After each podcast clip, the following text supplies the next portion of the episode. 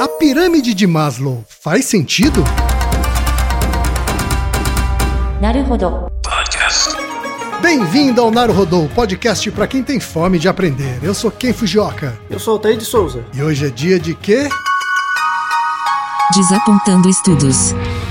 Altair, vamos para os recados da paróquia. Quais são? Número 1, um, vai no iTunes Store, dê 5 estrelas e faça o seu comentário. Isso aí. Número 2, indique um episódio do Naruhodô para alguém que nunca ouviu o Naruhodô ou mesmo nunca tenha ouvido um podcast. Vamos aumentar o tamanho de nossa podosfera. E número 3, Altair. Ah, O número 3 é sobre ajudar a manter o Naruhodô no ar, Altair. isso aí. E para contribuir, basta usar o aplicativo PicPay e assinar o apoio mensal de 15 reais. São duas Coca Zero, querido ouvinte, querido ouvinte. Uma para Altair e uma para mim. E como assinante, além da nossa gratidão, você terá três coisas. Um, você terá acesso ao grupo secreto no Telegram, ou seja, assinante pode conversar com a gente com a comunidade de ouvintes assinantes. Dois, você terá vantagens especiais. Por exemplo, assinante recebe os episódios no grupo secreto do Telegram antes de todo mundo. E três, você receberá conteúdos exclusivos. Por exemplo, assinante recebe episódios que só são distribuídos no grupo secreto do Telegram. Então é isso. Baixe o aplicativo PicPay e assine o apoio mensal. Com o PicPay você ainda vai poder pagar boleto, transferir dinheiro entre amigos, recarregar celular, sacar o saldo em qualquer banco 24 horas sem taxa. E olha só, no primeiro mês de apoio ao Narodô, você ainda tem um cashback de 15 reais. Isso mesmo, você assina e recebe seus 15 reais de volta. Uhum. Tá. Agradecemos desde já e participem, por favor. É isso aí.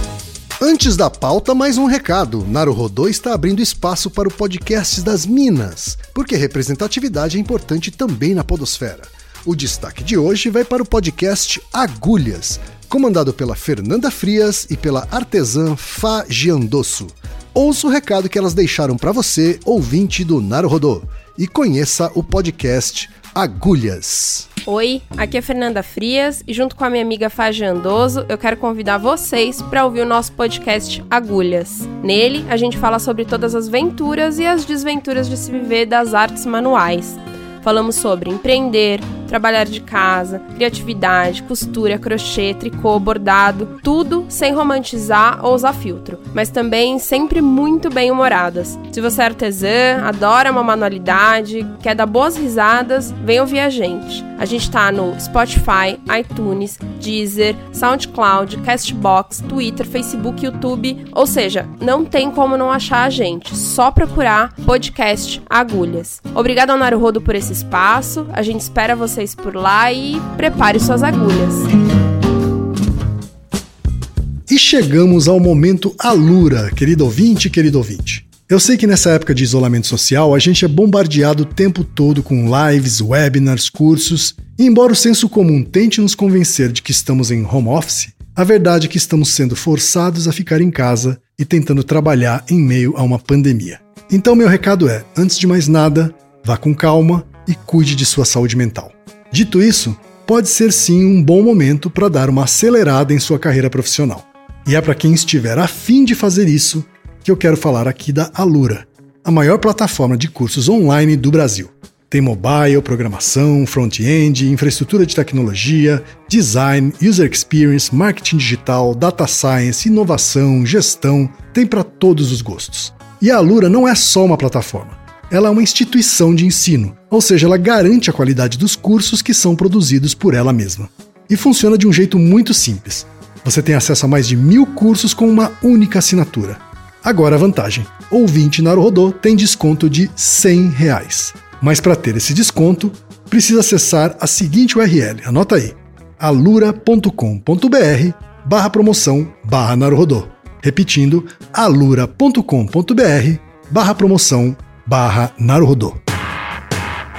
Altaí, temos pergunta de ouvintes, Altaí. É, uma pergunta da. Vamos falar um pouco de história da psicologia e uma das figuras que mais injustiçadas da história da psicologia moderna, que é o coitadinho do Maslow. Vamos falar dele. Olha só, famoso Maslow da pirâmide, não é isso, Altaí? Isso, exato. Coitado.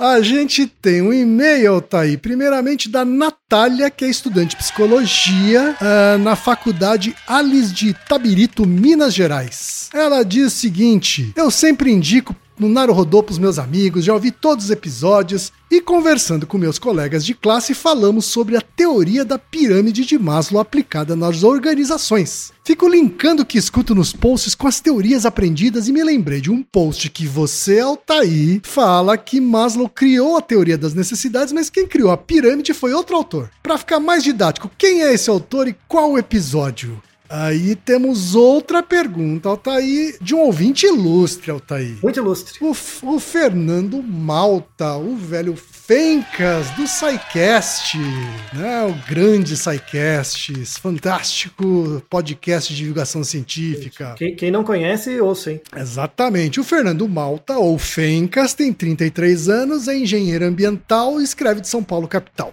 Ele diz o seguinte: referente ao episódio sobre a relação de riqueza e felicidade, eu imaginei que seria comentado ao longo do episódio, mas acabou passando ao largo a hierarquia de necessidades ou a pirâmide de Maslow. Ainda que seja disputada e careça de empirismo para ser referendada, a lógica de estabelecer uma hierarquia entre as necessidades humanas, desde a nossa própria subsistência mais básica, passando por segurança, relacionamento, estima, até a realização pessoal, é extremamente didática e vai ao encontro do que foi comentado ao longo do episódio. A interpretação a partir da lógica de Maslow, a pergunta realizada seria que, a partir do momento que o ser humano já tivesse recursos suficientes para satisfazer as necessidades mais basilares, o ganho de mais dinheiro seria absolutamente marginal e corroboraria o chavão popular: dinheiro não traz felicidade. Esta viria, sim, de uma infinidade de outros fatores imateriais, em certa extensão incompráveis, como o relacionamento com outras pessoas e a própria conquista da autoestima o que mais uma vez também corrobora com o ponto comentado de felicidade relacional e relativa. Um grande abraço para a dupla, um grande abraço para você, Fencas. Abraço e obrigado.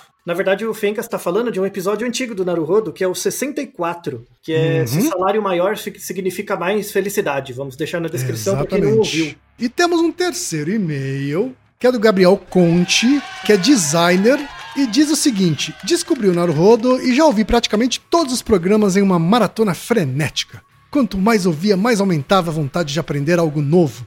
Pois, por mais triviais que sejam os temas abordados, o embasamento científico e o confronto com o senso comum causam um verdadeiro mind blow. e aí ele diz o seguinte: ouvi tantos programas de uma vez que não me recordo em qual vocês comentaram sobre Maslow e sobre sua teoria e sua pirâmide serem ruins para o estudo de necessidades e motivações. Eu sou estudante de publicidade e o tema já foi abordado em sala de aula. Mesmo tendo que aprender a respeito para cumprir o cronograma acadêmico, nunca me caiu bem a ideia de que necessidades possam ser hierarquizadas. E me incomoda muito a ideia de que essa pirâmide seja tão consagrada, aceita e não questionada em meu curso, mesmo com tantas divergências no meio acadêmico a respeito do assunto. Gostaria muito de ter mais embasamento sobre o assunto e levar essa discussão para dentro da sala de aula. Um abraço e continue com esse trabalho incrível que vocês fazem. Altair, afinal de contas, Altair, a pirâmide de Maslow é do Maslow ou não é? Então, você já ouviu falar, né, da pirâmide? Aliás, quem fez faculdade de comunicação inevitavelmente passa pela pirâmide de Maslow. Sim, comunicação, publicidade, administração, economia um pouco, né? Todo mundo dessa área mais organizacional, relações públicas, enfim, todas essas áreas já ouviram falar. Mesmo dentro do curso de psicologia aplicada à publicidade, a qualquer área dessas, já deve ter ouvido falar da pirâmide de Maslow e mesmo fora da disciplina. Eu gosto muito do Maslow, tá bom? Muita gente fala que ele é desatualizado, que ele é meio picareta. É um grande engano frente ao legado que o é, Maslow deixou, né? Abraham Maslow. Né? Vamos falar um pouco da história dele. Na verdade, o Maslow se ferrou porque ele era uma pessoa legal demais. Né? Hum. É, e também porque as pessoas não leem os textos originais, só leem textos de outras pessoas que citaram os textos originais. E aí a gente cai. Por, por que, que esse episódio é um desapontando estudos? Para mostrar a sacanagem que fizeram com o coitado do Maslow, né? Basicamente. Uh -huh. né? Então pegaram o estudo dele, aí meia dúzia leu, passou para frente o, o, telefone sem fio e a coisa foi, e aí gerou essa michórdia que é, é, é coitado, sabe? Coitado do Maslow. Ai, eu fico tão desgraçado da cabeça. Eu, eu, eu, eu me identifico com o Maslow. O Maslow é um representante importante. Vamos então salvar a reputação do Maslow aqui, ó. É, bom, é que salvar a reputação, coitado, ele não tem uma reputação para ser salva. O problema são os outros. sabe? o problema, eu, eu, é o medo que eu tenho, assim, eu, eu tenho muito medo que eu fale alguma coisa num episódio e caia na mão de um coaching quântico, um, um coaching desses de empresa, e ele transforma isso numa lorota. O que aconteceu foi exatamente isso que aconteceu com o Maslow. É, eu tenho, eu tenho um chute. Eu acho que ele deve ter estudos muito sérios a respeito de motivação, mas aí alguém fez uma redução, uma simplificação e transformou numa pirâmide e ficou famoso com isso. É, essa intuição vem da área de vocês, né? Que vocês gostam de fazer isso, né? Transformar as coisas num pitch. Eu adoro essa palavra. Transformar num pitch e aí pega. É, tipo, pegaram a teoria do Maslow, fizeram a palestra do TED 60 anos atrás e ficou essa merda.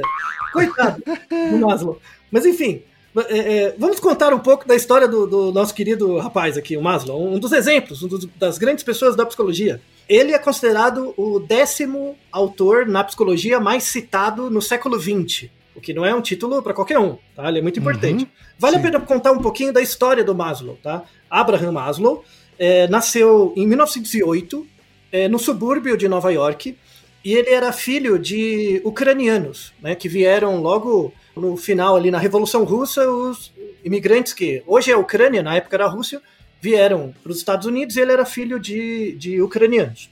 E ele vivia no subúrbio, ele teve um, um, um crescimento multiétnico. Ele convivia com várias comunidades ali, né? Uhum. E, e, a família dele era uma família judia. E imagina, né? 1908, aí logo depois é, teve a Primeira Guerra e tal. Ele tem todo o contexto geopolítico, ele sofria com muito bullying por preconceito antissemita, né? Na época, né? Quando, quando criança, quando jovem. E isso marcou ele muito, mas ao mesmo tempo, ele via que dentro da própria casa dele, é, ele via o mesmo preconceito. Então, a, a conta-se nas memórias dele e tal, né? Ele era uma pessoa muito, muito interessante, assim. Conta nas memórias dele que ele tinha uma relação muito ambígua com a mãe. Porque hum. a mãe, apesar de ser de uma família judia e ser judia, ela e sofrer preconceito por isso, ela também mesmo era uma pessoa muito preconceituosa com negros, por exemplo, né? Certo. Então ele sofria muito com essas ambiguidades, sabe? O preconceito eu sofro fora de casa, mas eu vejo dentro de casa também, né? Então ele era uma Sim. pessoa muito muito sensível a essa questão de pertencimento, não pertencimento e tal, né? E aí ele, ele tinha poucos amigos, né? Mas um amigo dele era um primo dele, e esse primo, um pouco mais velho, introduziu ele à leitura. Então ele é, morava na, nas bibliotecas, lia bastante e tal. E apesar de uma família de uma origem humilde, onde as pessoas valorizavam a educação, mas tinham baixa escolaridade, ele foi estudando, né? Entrou numa universidade local, ali em Nova York, regional, mas ele se destacou muito, né? Ele se destacou muito e ele conseguiu, no final da graduação em psicologia, entrar na pós-graduação da Universidade de Wisconsin, né? Que era muito importante na época. Sim, né? sim. E aí é, é, algo bem interessante da história de vida dele. Ele era uma pessoa muito interdisciplinar. Tá? Só pra, é, é, ele tinha um interesse pelo estudo do comportamento mesmo, assim, não, não pelas igrejinhas da psicologia que desde aquela época já existiam, né? Na verdade, estavam se instaurando, né? É muito interessante porque a, a, a discussão das igrejinhas da psicologia sempre nasceu num ambiente muito elitista, né? Então você tem o pessoal da fisiologia, depois gerou o pessoal da análise de comportamento, o pessoal da psicanálise, o pessoal da gestalt. Todos eles, né, os criadores das áreas, vieram de famílias ricas. Né, de famílias não, não, muito ricas, mas com influência né, social. Claro. Então, claro. aí, e, e já estavam nas melhores universidades, então era uma discussão meio de. De, de privilegiados, alta. assim. É, né? é uma discussão de classe alta. Ele como entrou ali, não tinha nada a ver com isso, né? Falou, ah, vou, vou ver o que, já que eu tô aqui, né, vou aproveitar o que tem. Ele fez doutorado com um, um professor, né, é, chamado Harry, Harry Harlow. Ele é muito importante para psicologia, vai ter um episódio sobre ele depois. Só que o Harlow, ele foi meio cuzão também, assim, ele, ele não era aquela pessoa bacana 100% também. Muito importante a, a pesquisa do Har Harlow, sobretudo no início, que é na, na, psicologia clássica a gente chama de, do experimento da mãe de arame ou a mãe de pano, que era para estudar apego, né, para verificar se o, é, se o carinho e o contato eram um reforçador primário tão forte quanto a comida. Né? Hoje é algo óbvio, mas na época não se tinha nada, né? então ele foi um precursor nessa área. Depois, mas ele conduziu outros experimentos antiéticos depois, mas aí a gente vê isso depois. Tá? É outro tá. O Maslow fez doutorado com ele. Então ele, ele tinha uma formação inicialmente muito é, positivista e, e, com uma vertente biológica muito forte, né, inicialmente. era interessante porque com o Harlow ele fez doutorado, né? Depois. Mas antes ele fez mestrado. E ele tinha feito mestrado com um, um pesquisador e ele fez um mestrado com comportamento verbal, que era uma coisa também da análise do comportamento, assim, bem no início da análise do comportamento. E é uma história interessante porque ele achou o, doutor, o mestrado dele muito ruim. Ele não gostou, tá? Tá. E- tanto é que quando Mas ele foi, mas ele foi então convivendo aí com diferentes escolas, né? Sim, não, a gente não chegou ainda na, na- no ponto. Quando ele fez mestrado, ele, ele não gostou do resultado. Ele defendeu, as o- a banca gostou, mas ele não. Aí ele foi na biblioteca, pegou a, a- o papel, a tese, não tinha nada no computador, né? Ele pegou a tese e rasgou. Ele rasgou a única cópia do mestrado dele, porque ele não gostava, né? Não gostava mesmo, né? Exato. E o orientador dele falou: não, tá legal e tal. Tanto é que muitos anos depois ele acabou publicando né, o- o- os resultados, mas, mas é, ele já tinha esse caráter. E aí, quando ele terminou o doutorado, ele virou pesquisador em, na- na- em universidades, mas ele não tinha uma linha de pesquisa ainda bem estabelecida. Né? Tá. Ele estudou um pouco de fisiologia, estudou um pouco de metodologia, de análise do comportamento e tal, de etologia, né, comportamento animal e tal. E ficou naquilo. Aí a, a- conta a história que um dia ele estava. Era 1941, ele já tinha 33 anos e dois filhos, né? E 1941 foi quando os Estados Unidos entrou na Segunda Guerra. Certo. E ele, e ele estava na frente da universidade dentro de um carro. E ele olhou para o outro lado da rua, tinha um grupo de jovens vestidos de soldados que tinham acabado de aceitar o alistamento. E aí ele começou a pensar por que, que as pessoas vão para a guerra. E isso deu um start na cabeça dele. Eu vou estudar isso. Por que, que as pessoas se motivam a ir numa, numa situação em que elas têm uma chance real de morrer, sabe? Sim. E deu um clique na cabeça dele. E aí ele começou, aí foi que ele foi para as teorias de motivação. Foi a partir daí. Aí depois. Interessante que o clique tenha sido esse, hein? Sim, pois é. É, é, O Maslow era conhecido por ser uma pessoa extremamente bem-humorada. Ele era uma pessoa muito, apesar da origem difícil, de todo o preconceito e tal, ele era uma pessoa muito vivaz, assim, muito bem-humorada. Se você procurar fotos do Maslow, ele sempre tá sorrindo, sabe? Era uma pessoa muito amigável, assim. E aí ele começou a atacar esse problema das motivações por todas as fontes que ele tinha acesso. Então ele já tinha uma base biológica, ele já cuidou das causas materiais e formais. Aí ele foi para a causa eficiente. Ele começou a se associar com dois pesquisadores, né? E ele criou, ele que, queria criar uma nova área da psicologia que estudasse o foco nas qualidades positivas das pessoas e não entender as pessoas como um saco de sintomas. Então, a- é- essa ideia do sujeito, do, do- do- da pessoa, como um conjunto de sintomas, né, ou comportamentos, é uma herança da psicanálise e da análise do comportamento inicial, das primeiras teorias associacionistas, né, de a- as, as primeiras teorias de aprendizagem. Ele queria fugir disso. Ele queria focar nos aspectos positivos das pessoas, né? Certo. E, e aí ele começou a se associar. Ele se associou com um pesquisador na- Universidade de Colômbia, que é o Alfred Adler, que é um amigo, foi um amigo pessoal do Freud. Então ele fez uma formação em psicanálise e ele também estudou junto com o Ruth Benedict, que é um grande antropólogo da época, né, dos Estados Unidos. E ele fez também trabalhos com Max Wertheimer, que é um dos fundadores da Gestalt. Então o cara tava em tudo. Sabe? Ele tava. Ele, ele acabou convivendo com cabeças brilhantes. Sim, com to- todo mundo que tava ali na balada da época, ele tava. Ele, ele sabia, conhecia a galera, sabe? E aí ele começou a desenvolver essa, é, uma psicologia que ele chama de psicologia humanística, né? Ou psicologia humanista, que é a psicologia que foca no indivíduo como um todo. Uma das prerrogativas da psicologia humanista é você entender o sujeito como um todo e não uma parte. Essa herança do sujeito como um todo vem em parte da análise do comportamento, mas também vem em parte da Gestalt. Então é, é muito interessante, assim, ele não cita diretamente as causas de Aristóteles, mas o, texto dele é, leva muito em conta isso. Ele queria saber o que, que motivava as pessoas, né? O que motiva as pessoas a fazerem as coisas que elas fazem. Tem uma motivação fisiológica, então ele começou a estudar, por exemplo, o mecanismo de fome, né? Quando falta comida, você nem pensa em, em estar com fome, você está com fome. Então tem essa questão fisiológica inicialmente, mas como que essa questão fisiológica depois vai para outros comportamentos, né? Para você trabalhar, para você, sei lá, se- entrar na guerra, né? O que que te motiva para isso, né? E aí ele começou a pensar em diferentes fontes de motivação, né? Você tem a fonte fisiológica, que é a causa material e formal, e você tem diferentes níveis de fontes eficientes, né, do comportamento. E aí ele, ele começou a pensar, né? E aí ele criou a primeira categorização, não é hierarquia, a primeira categorização das necessidades básicas de Maslow. tá? Tá, aí tem uma grande, uma diferença importante, né? Porque categorização é uma coisa. Né? Isso. Você não está dizendo que uma categoria vem antes da outra, ou é mais importante que a outra. Muito bem. Mas, a- mas a pirâmide já é uma hierarquização que, que surgiu lá na frente, né? E- Mas ok, por- voltando. Então, não por causa dele. Primeira coisa, Uhum. pra deixar claro, Maslow nunca falou de pirâmide. Nunca falou em hierarquia da- dessas motivações. Não, ele falou em hierarquia, mas não como uma pirâmide. Ele, ele nunca, em nenhum artigo dele, eu estou deixando os artigos originais aqui. Leia os artigos. Não tem nenhum desenho de pirâmide. Nenhum. Nem quadrado, nem bola, nada. Nenhum. Tá? Ele não desenhou nem nada. Primeira coisa. Então, ele, ele colocou essa, essa dimensão né, dessas primeiras necessidades. Né? A primeira é a fisiológica. Então, o próprio fato de você estar com fome te motiva a buscar comida, é uma necessidade fisiológica.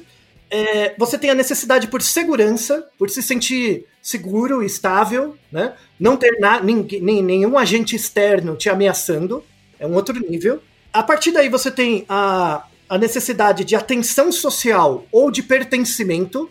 Então imagina um indivíduo, né? O indivíduo primeiro ele olha para ele mesmo e parece que tá tudo bem, não tem, não tá machucado, não tá com fome, não tá com sede, tá tudo bem.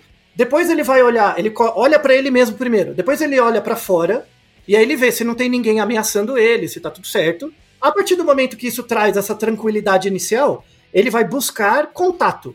Isso é uma outra necessidade, uma busca de contato, de pertencer a um grupo, de saber quem ele é. Isso é uma busca também que o Maslow coloca como inata, assim, né? É, Ele partir- considera já o ser humano um ser social. Isso, exatamente. Tem uma necessidade. Isso vem dos macaquinhos, do, do estudo com o Harlow, tá? De macaquinhos também, essa necessidade é, é, social de contato, né? A partir daí, é, é, vem outras necessidades. Uma delas é a necessidade de autoestima. Que aí, é, é, esse conceito de autoestima do Maslow deu no Bandura a ideia para autoeficácia.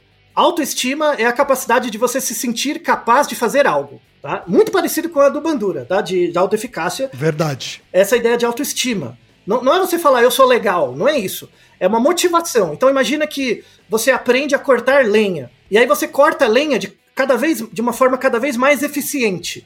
Você vai ficar motivado a cortar cada vez mais lenha por um tempo. Para mostrar, olha, eu tô conseguindo fazer, que legal. É muito uma estratégia de aprendizagem. E a, a última fase é a fase de autorrealização ou autoatualização. Então, Maslow nunca colocou isso como uma hierarquia. Primeira coisa. A, a única analogia que ele fez, e depois, dez anos depois, ele se arrependeu dessa analogia, ele nunca fez uma analogia com uma pirâmide. Ele fez uma analogia com uma escada. Escada Ah, tá? uhum. Então imagina uma escada, é, uma escada de parede, em que cada degrau é uma necessidade. Então o degrau mais baixo é a fisiologia, depois vem a segurança, atenção social ou pertencimento, autoestima e autorrealização. Isso não afunila, é a primeira coisa. E ele, e ele, por que, que ele usou uma escada? Porque às vezes, quando você sobe a escada, você não precisa passar por todos os degraus, você pode pular degrau Tá. tá? Uhum. Então não é uma hierarquia fixa, né? Ela varia, depende do contexto, tá? Sim. Você não é um ser de Mas eu até entendo por que, que ele se arrependeu depois. Porque a escada acaba dando uma, uma ideia de em cima e embaixo. Pois é, pois é. Na verdade, o que ele queria mostrar é que essas necessidades elas não têm intersecção necessariamente. Você tem dentro de você, ele descrevia como módulos. Você tem módulos para cada tipo de necessidade motivacional, mas eles não se misturam, tá? Uhum. Essa, essa é a ideia. Você tem um É, módulo. porque se fosse uma coisa, na, um desenho na horizontal, talvez fosse mais justo. É, então, mas aí ele tentou fazer um desenho, ele desistiu e não fez desenho nenhum, ficou no texto, né? certo. Aí o que aconteceu? Essa ideia do Maslow é muito boa. Não parece boa? Descreve, Sim. te escreve legal, né? É- Ela é muito catchy, bem como o Fencas falou, assim, ela é muito intuitiva, né? E o, e o Maslow era boa praça. Conversava com todo mundo, né? Da- Dava ideias pros outros, cantava pedra de pesquisa pros outros. Aí ele conheceu um, um rapaz chamado Douglas McGregor. Esse era um rapaz que não era da psicologia, ele era da administração. Tá. Então tomou um café com o cara, sabe? Sabe essas pessoas no LinkedIn que chega pra você, ô, queria trocar uma ideia com você, aí vai trocando a ideia e tal. Ele era um desse. Trocou umas ideias, o Maslow, gente boa, o cara também, muita gente boa, tal, tal, tal. E, o, e o, o, Maslow influenciou muito esse McGregor, ele gostou das ideias do, do, do Maslow. Falava, vou usar essa ideia no meu, no, no meu trabalho, né, em administração. O McGregor, ele foi um dos fundadores, isso era anos. É, é, o primeiro artigo dele é de 1944, tá? Então, o, o artigo do Maslow, em que ele fala da teoria de necessidades, é de 1944. O primeiro artigo do McGregor é de 1945, logo depois. Hum. E o, o McGregor, ele é um dos fundadores da psicologia aplicada à administração. Na verdade, ele, ele deu uma base para o surgimento do que a gente entende por RH hoje, né, os recursos humanos. Tá? Comportamento organizacional na administração. O McGregor, depois, muitos anos depois, 1960, ele escreveu um livro que chama O Lado Humano da Organização, em que você lê o texto, é o Maslow copiado. Mas copiado, assim mesmo. Tem frases parecidas, sabe? Assim, é, é, de tanto que o. Não é, não é plágio, mas de tanto que o, esse McGregor foi influenciado pelo Maslow, sabe? De tanto que ele gostou das ideias. E o McGregor, ele achava que você ter um emprego era parte da sua identidade. E você só poderia ser feliz ou alcançar a autorrealização por meio do trabalho, né? Uhum. Isso era uma sacada do é, é, McGregor, mas não do Maslow. Beleza, né? Tá, aí tava bem e tal.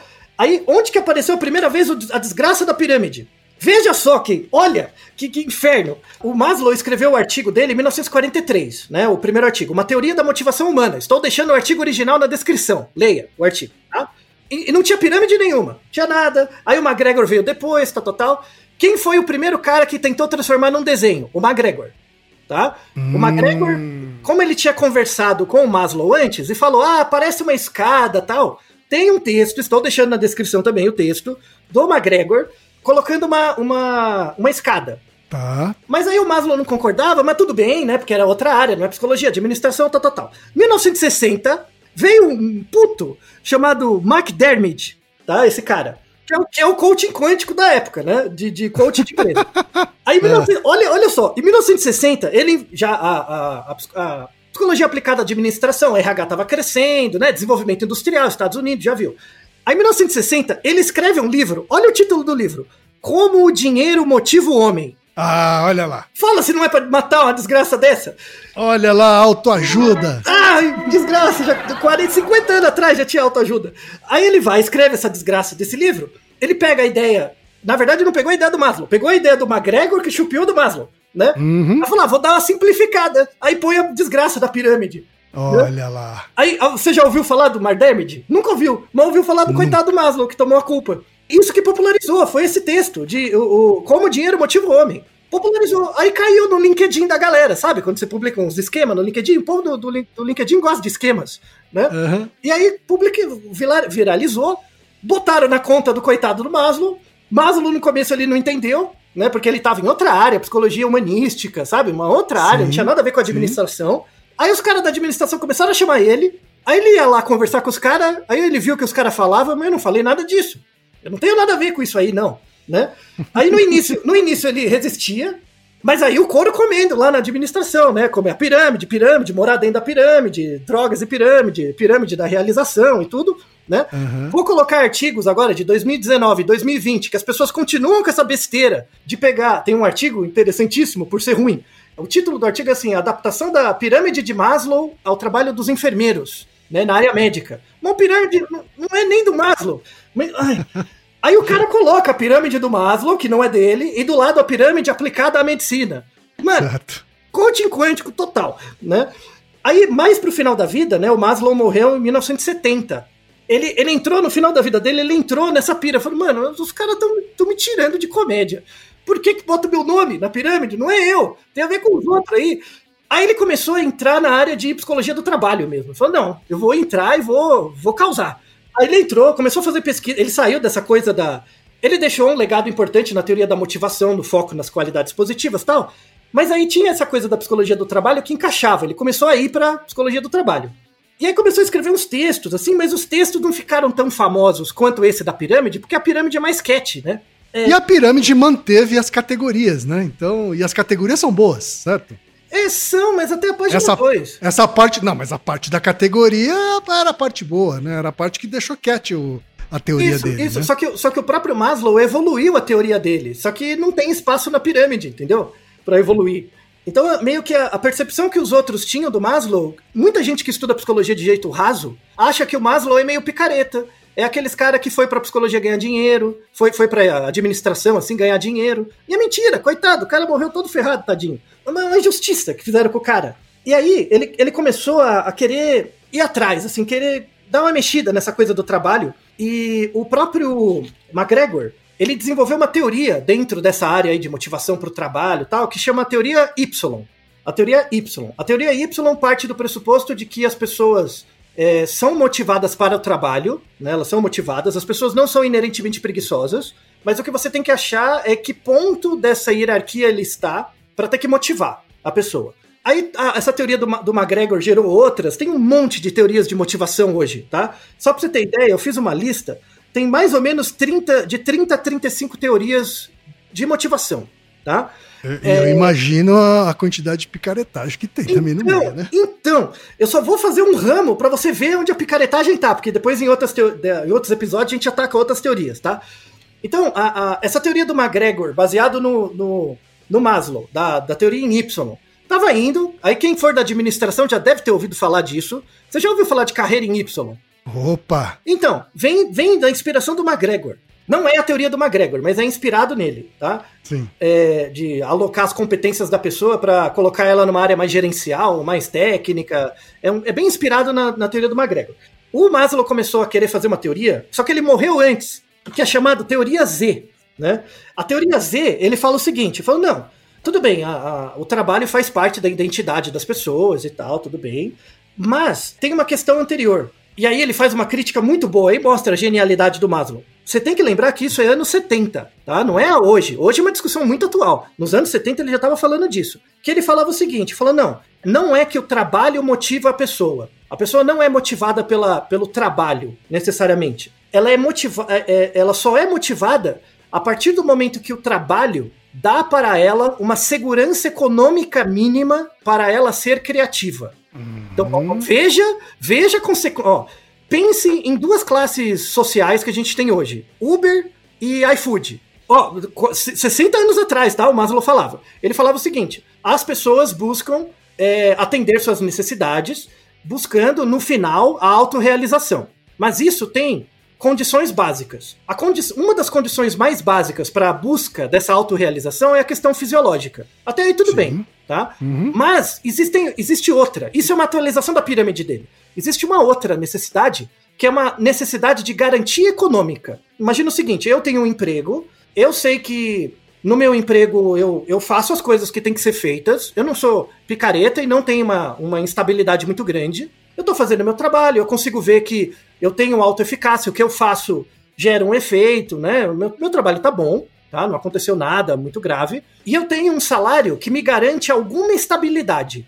Certo. Ah, você tem que ter essa necessidade de estabilidade do trabalho, do, do salário garantida, para aí conseguir ser criativo e buscar autorrealização.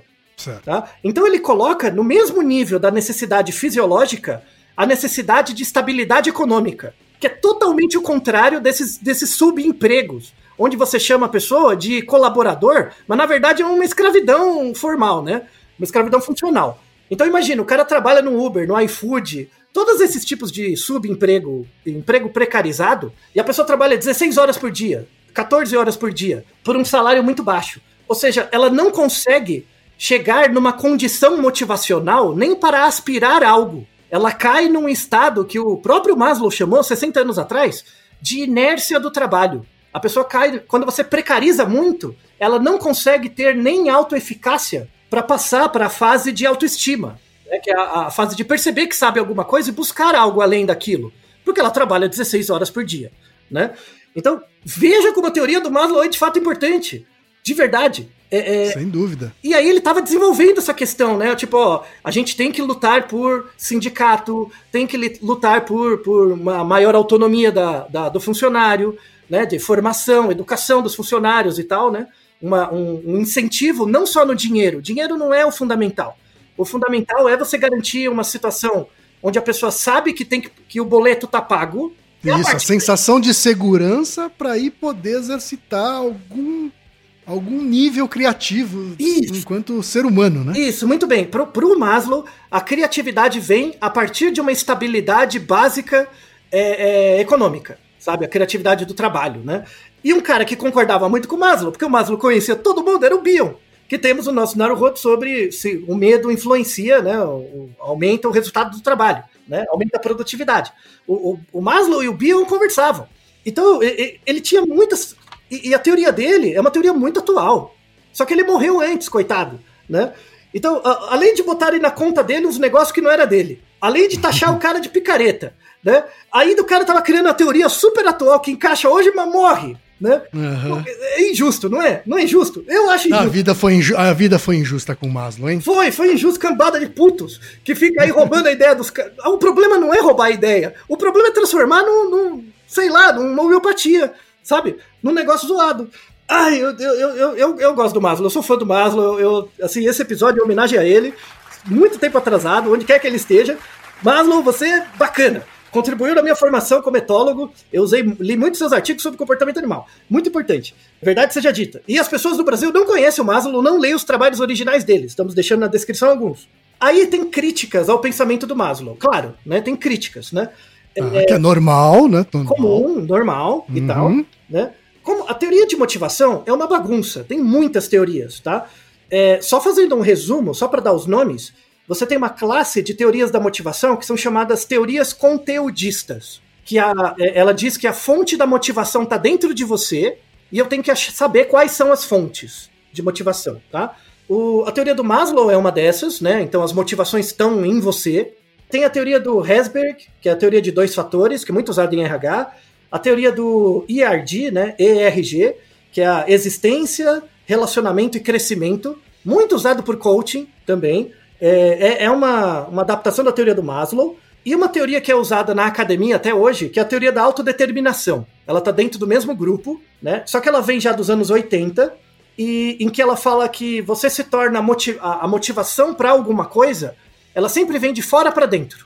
Fora, fora questões fisiológicas, Todo o resto vem de fora para dentro. E aí ele descreve cinco fases para você se motivar para algo. E são necessidades inatas, assim, né? A gente tem uma necessidade inata de autoeficácia, uma necessidade de se relacionar com os outros e uma necessidade de ter autonomia ou autorrealização. Você vê que é muito parecido com Maslow, tá? Sim, sim. Aí eles des desenvolvem questionário, tem várias coisas, e tem um questionário para identificar qual o grau de motivação que a pessoa está num certo momento. Muita gente na educação física usa isso para ver o quão motivado para o esporte, para atividade física você tá. Só para dando os nomes, né?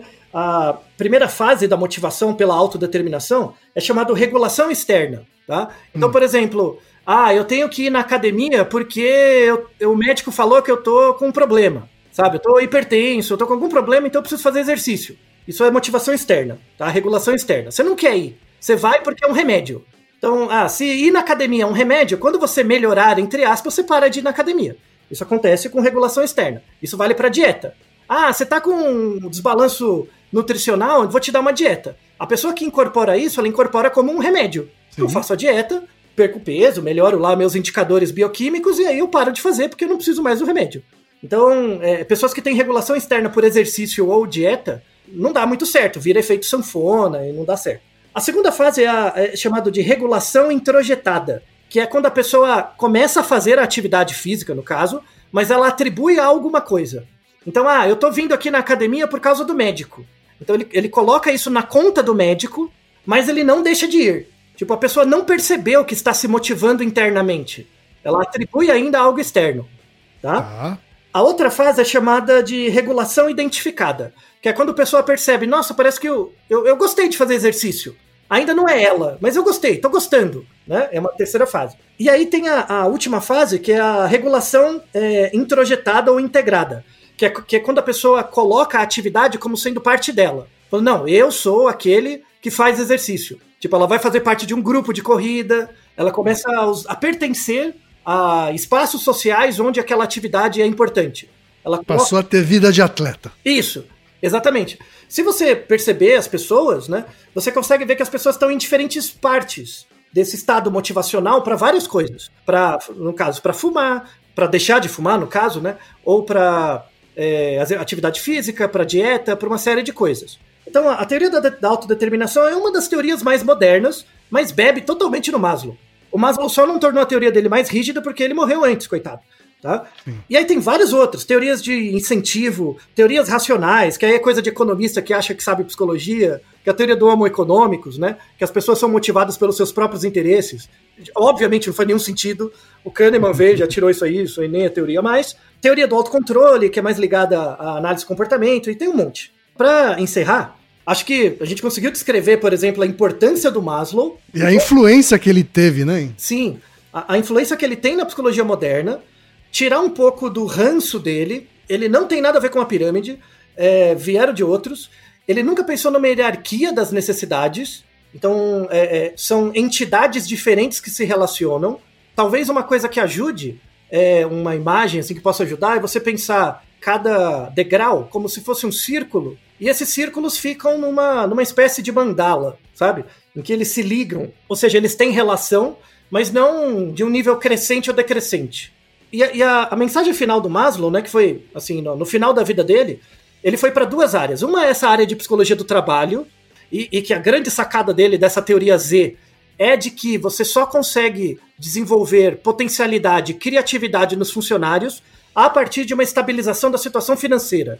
Para quem estiver ouvindo a gente, imagine uma situação na sua vida em que você parou e percebeu: não vou ter dinheiro para pagar o aluguel esse mês, ou não vou ter dinheiro para pagar as contas esse mês. O seu QI vai decair 20 pontos, 30 pontos. Porque essa preocupação vai ficar latente. Tá bom? Ela vai ocupar boa parte da sua mente, né? Exato, exato. Logo. Agora, isso também tem uma, é, uma, é, uma, é, uma, é o tipo de conclusão também que tem tudo a ver com um, uma sociedade capitalista, né? Movida pela. É, movida é, pelo trabalho, trabalho aí, né? né? Uma sociedade uhum. do trabalho.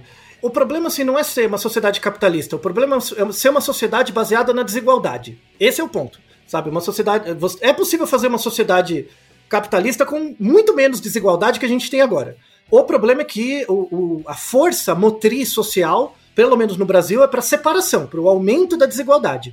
E mesmo o Maslow coloca que o aumento da desigualdade é, vai gerar uma perda de criatividade. Ele falou isso nos anos 60, velho.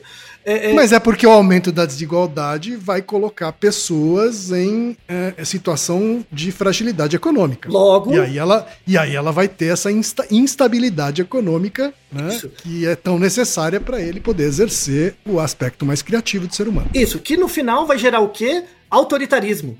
Ele escreveu isso 50 anos atrás. Autoritarismo, o pensamento autoritário. O pensamento autoritário emerge da incapacidade das pessoas pensarem na sua própria condição, criarem uma autorrealização necessária e começarem a seguir coisas prontas.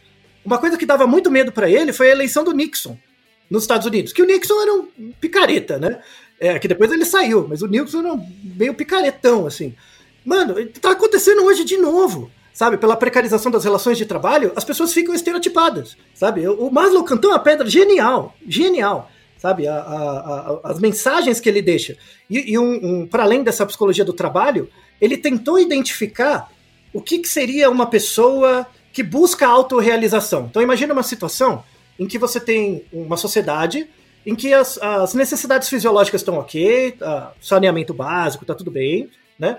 Uh, as pessoas têm uma atividade, né? Então elas têm segurança, têm, pertencem a grupos, né? E têm uma autoestima. Então elas percebem o que são capazes de fazer. Então imagine uma sociedade onde todo mundo chegou nessa, nessa quarta fase. Tudo bem. Aí vai a última fase é a autorrealização. Ele queria identificar o padrão das pessoas que funcionavam buscando a autorrealização. Ele achava que a autorrealização, que é a fase final, né, ou autoatualização, era um outro nome que ele dava, não era uma, um, uma consequência final das outras fases. Uh, então, ele achava assim que, de uma forma mais ou menos linear, você passa da fisiologia para segurança, para atenção social, pertencimento e autoestima. Todo mundo tem potencial de chegar aí. A autorrealização é para poucos. Ele achava que aí tem uma causa material que faz com que algumas pessoas de fato desenvolvam autorrealização. E ele achava que era uma, um atributo presente em apenas 5% das, das pessoas. E aí ele, ele fez um trabalho antropológico, daí a importância do Wertheimer e do, do Benedict. Ele fez um trabalho que na antropologia a gente chama de o método de análise biográfica. É você tentar fazer uma análise da biografia de pessoas muito eminentes. Então, ele identificou pessoas, por exemplo, o Albert Einstein, um exemplo, William James, é, a Eleanor Roosevelt. É, ele identificou Pessoas várias, notáveis, assim. É, várias personalidades né, sociais, e ele identificou essas personalidades e via que padrões de vida essas pessoas tinham para buscar a autorrealização.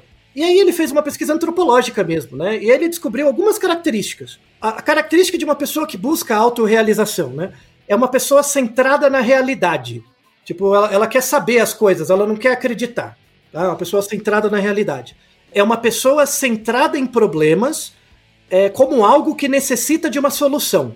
Então, as pessoas veem esse tipo de pessoa, ela não vê o problema como algo que está atrapalhando. Ela vê o problema como algo que demanda uma solução. E ela pode ser capaz de achar essa solução. São pessoas que admiram a solidão, que têm poucos amigos e poucas amizades e as amizades muito profundas. Assim, são pessoas que têm autonomia, né? Autoautonomia e têm resistência à aculturação. São pessoas que tentam evitar se ajustar ou pertencer a grupos de forma fácil. E, e são pessoas com um senso de humor muito voltado para eles mesmos. Fazem muita piada deles mesmos. E são pessoas que têm muito respeito e humildade pelo conhecimento e por outros. Essas são as características das pessoas que ele ah, julgava serem é, pessoas... Tirando essa última característica, eu tava imaginando uma pessoa meio arrogante e antissocial. É, então, então, soa à primeira vista, mas a, a, a visão que tem dela é essa. Mas na verdade é uma pessoa que tem profundo. É, ela é muito voltada para dentro, né? Ela tem um profundo interesse pelo autoconhecimento é, e pelo, pelo conhecimento que os outros têm. É, uma, essa é uma pessoa, né, nessa descrição antropológica assim, dele, é uma pessoa que tem muito mais alteridade do que empatia. Ele, ele parte do pressuposto que ele não conhece o outro e tenta conhecer, ao invés de pensar que ele sabe como os outros se sentem. Por isso que sou arrogante, assim. Mas ele, ele tá querendo dizer que esses, essas personalidades que ele pesquisou eram pessoas que estavam mais próximas da, do nível da autorrealização? Isso, elas são pessoas que buscam, que pautaram sua vida buscando essa autorrealização. E, e ao mesmo tempo essas pessoas têm defeitos, né? Os principais defeitos são pessoas que sofrem cronicamente com culpa e ansiedade e têm momentos pontuais de raiva, eventualmente. Se você pegar a biografia do, do, William James, do Einstein, da Eleanor Roosevelt, por exemplo, tem várias situações em que essas coisas acontecem. É, é, o interessante de descrever esse processo, assim, muita gente tentou replicar, não deu certo.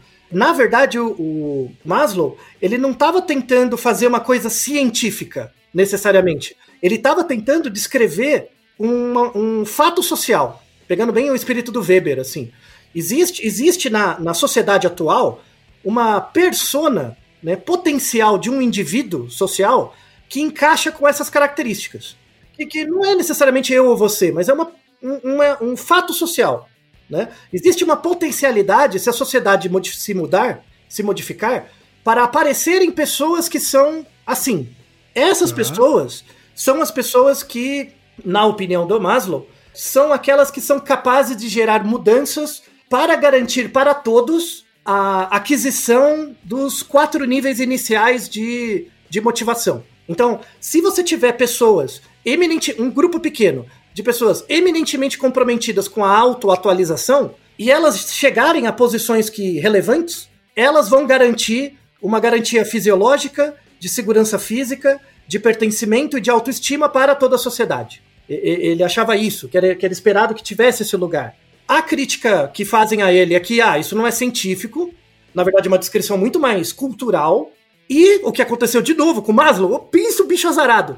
Pegaram ele e falaram: ah, vou pegar isso aqui. Primeiro, ai, quem? Desculpa, desgraça. É, o Maslow descreveu isso, né? Essa persona da autorrealização. Aí nos Sim. anos 80 e 90, veio uma galera da teoria de motivação ligada à administração, ligada à psicologia que quer ganhar dinheiro. Pegaram esse, essa descrição e falavam: não, essas características são as características modelo para todo mundo. Todo mundo pode ser assim. Né? Uhum. E aí isso deu origem a uma área que é uma vergonha na psicologia, que depois a gente vai fazer um episódio sobre, que chama o quê? Psicologia positiva.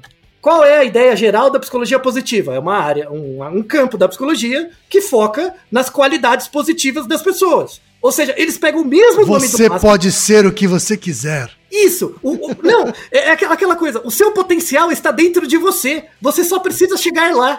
Coitado do Maslow! Maslow nunca falou isso. Ele falou que a sociedade tem que evoluir para possibilitar a chegada dessas pessoas e a garantia, por, por meio do trabalho dessas pessoas, da igualdade de todos. Não é todo mundo. Na verdade, na verdade, ele partiu da premissa de que só 5% tinha esse Isso. potencial, né? Isso. Aí os desgraçados da psicologia positiva pegam e acham que isso serve pra todo mundo. Você vai massacrar a sociedade a viver uma vida que essas pessoas Mas não merecem Altair, se você fala que é só para 5%, você vai vender pouco livro e pouca palestra. Você Então, tem que falar que é para todo mundo. o Maslow é, vou reprogramar seu DNA pra você ser uma pessoa com uma autorrealização grande. Vai se catar. É, Ah, não. Ah, não. Eu, eu fico pistola. Eu espero que esse episódio tenha sido ilustrativo para as pessoas lerem os artigos originais do- do- dos clássicos da psicologia.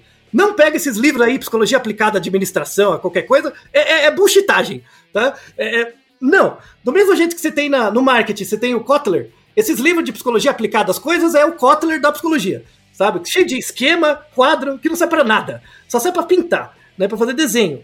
Tá? Então, eu, esse, apesar- esse episódio, muitos anos atrasado, é uma homenagem ao Maslow, monstro, pai da- da- das teorias de, modernas de motivação, que infelizmente foi muito mal usado por várias outras linhas da psicologia, muito mal compreendido, mas no fundo era uma pessoa bacana e que merece ser admirado e, e muitas pessoas, espero que o máximo possível de pessoas saiba mais sobre a história dele. Você já, a gente já falou em vários Naruhodos essa frase, né? Se a única ferramenta que eu conheço é um martelo, tudo no mundo, no mundo parece um prego, não é? Você já ouviu essa frase? Sim, Quem já falou? usei, E inclusive. já usou, não é? Quem falou essa frase? Foi ele? Foi Maslow, né? E num Olha artigo, só. num artigo, 1966, tanto é que as pessoas cunharam esse, essa frase e é chamado martelo de Maslow, né? Olha só. Só, só que aí o martelo de Maslow foi uma crítica, é, é tipo, fizeram uma, uma chacota com ele mesmo. Tipo, ele ficou puto com esse martelo de Maslow. Por quê? Se, se a única ferramenta que eu conheço é o martelo, tudo no mundo parece um prego, não é? Qual é a única coisa da teoria deles que conhecem?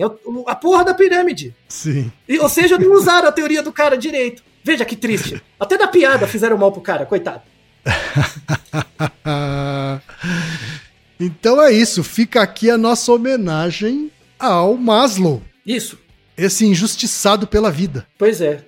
Esse episódio vai abrir eh, abre espaço para vários outros episódios sobre o tema, porque o Maslow conheceu muita gente. Com o tempo vamos desbravar a network do Maslow, tá? Tá certo, então, tá aí. E Naru rodou, ilustríssimo 20.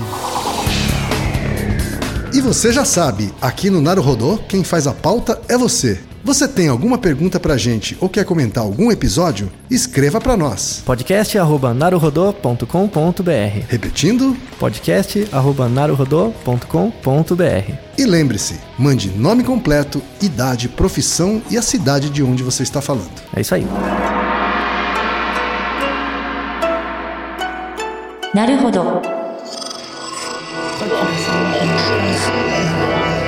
Esse podcast é, é apresentado por b9.com.br.